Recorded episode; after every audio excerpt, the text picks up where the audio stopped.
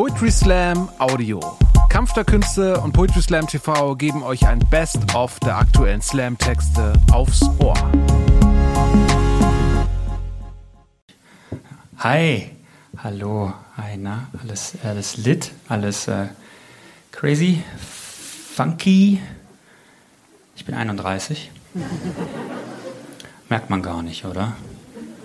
Ähm, ich habe das Gefühl, in den letzten zwei Jahren bin ich äh, zwei Jahre älter geworden. Ich wohne jetzt in Hannover. Tatsächlich ähm, komme ich äh, ursprünglich aus äh, Zwickau.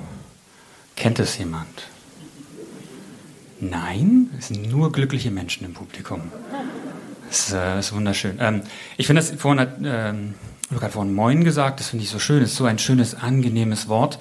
Ähm, in Zwickau tatsächlich, ähm, das ist eine, eine ähm, Bergbaustadt, das sieht man ein bisschen äh, Uranbergbau.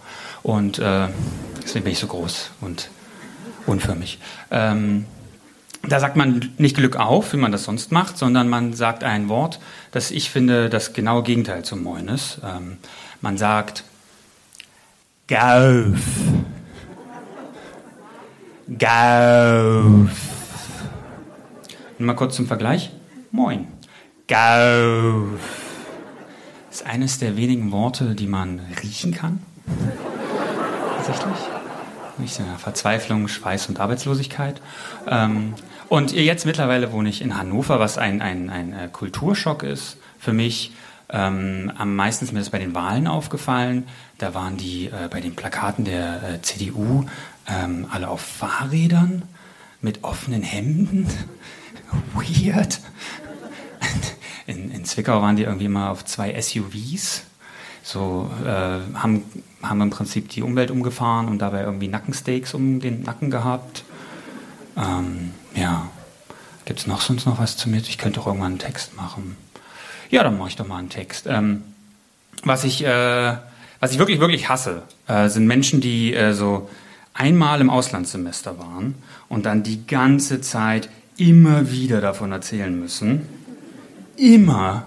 Egal, ob es gerade passt oder nicht. Man hat die Geschichte schon tausendmal gehört. Ich habe einen Text über mein Auslandssemester geschrieben. Äh, wegen Theater ist Hochkultur, ähm, hat zwei Titel im Prolog und einen Epilog. Also halt, haltet eure Monokel fest. Ähm, genau, und äh, ist eine wahre Geschichte und beginnt ähm, mit der Übersetzung eines alten traditionellen Liedes meines Gastlandes. Der Text heißt Kulturelle Kompetenz oder von einem, der auszog, das Trinken zu lernen. In Frankreich trinkt man Wein. In Deutschland trinkt man Bier. In Russland trinkt man Wodka, aber in Finnland trinkt man alles.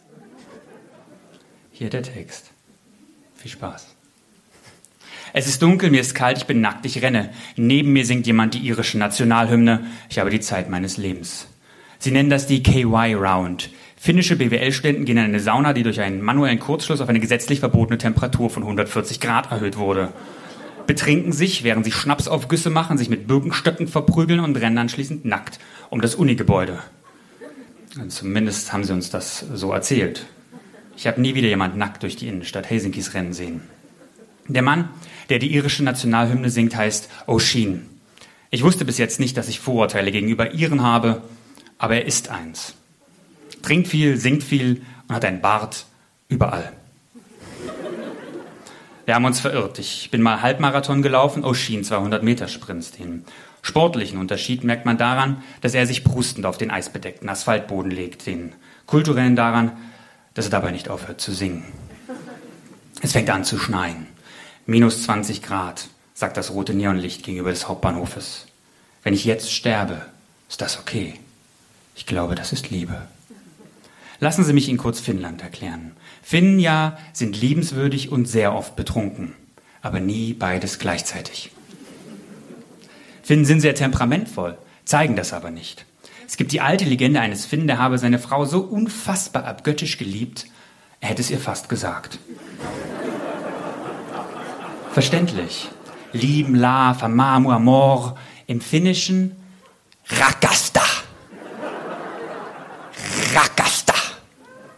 das letzte Geräusch, das man macht, bevor die Strangulation endgültig den Kehlkopf eindrückt. Irgendwie passend.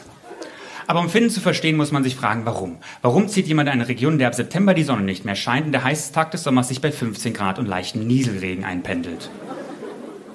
Lieber Norden, lieber nichts als das Falsche. Steuern, Jesus, all diesen Quatsch.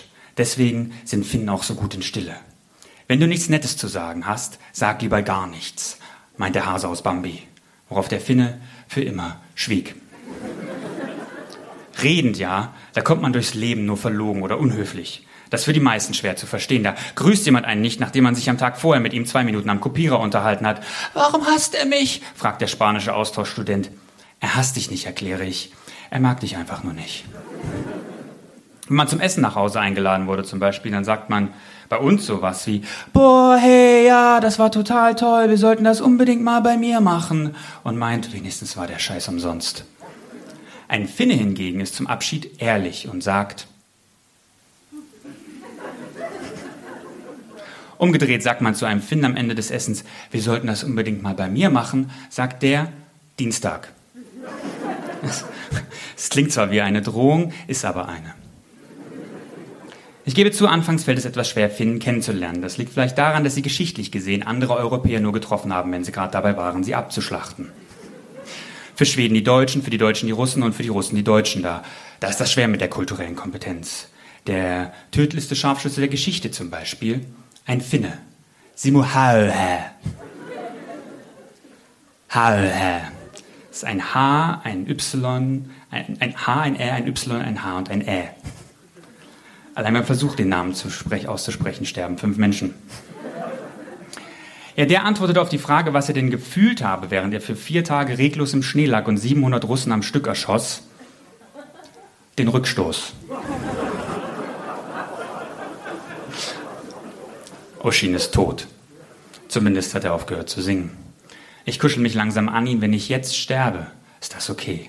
Und ich schließe die Augen. Das ist er also. Der Tod. Das nächste, was ich dann sehe, ist ein kleiner kümmerlicher Penis, der über mir kreist.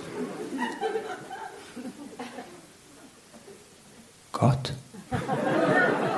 frage ich und mit tiefer dröhnender Stimme offenbarte mir, What the fuck, Dickhead? Ich spüre, wie ich durch das Nichts fliege. Starker Schnapsgeruch und unablässig finnisches Fluchen wecken mich. Saska zieht uns nackt an den Füßen über den Eismatschschnee. Ich spüre den Straßensplit, wie er sich schmerzhaft schrapnellartig in meinen Hintern drückt. Saska beginnt jeden Satz mit Fuck und endet ihn mit Dickhead. Das macht 90% seiner Englischvokabeln aus. Sein Finnisch ist nicht anders. Saska studiert BWL, ist ständig alkoholisiert und weiß nicht, was er mit seinem Leben machen soll. Wenigstens die BWL-Studenten sind gleich. Ich weiß nicht mehr, wo ich ihn kennengelernt habe oder wie oder wann. Sind wir jetzt ein, zwei Wochen unterwegs oder vielleicht schon immer. Ich ziehe mich an Saskas wackelndem, neckeschwinkendem Penis hoch. Wir tragen Oshin zurück in der Sauna, legen ihn auf die höchste Bank und drehen ihn jede Minute, damit er von beiden Seiten auftaut. Ich glaube, es geht ihm gut. Er singt wieder. Es gibt einen Schnapsaufguss. Ich glaube, wir sind jetzt Finn. Epilog. Ähm, Herr Leichter, äh, ähm, sind, Sie, sind Sie sich sicher, dass Sie das als Ihren Erasmus-Erfahrungsbericht abgeben wollen? fragt Herr Sachs, während ich schon an seiner Bürotür stehe. Ich drehe mich noch einmal rum und sage, Vielen Dank.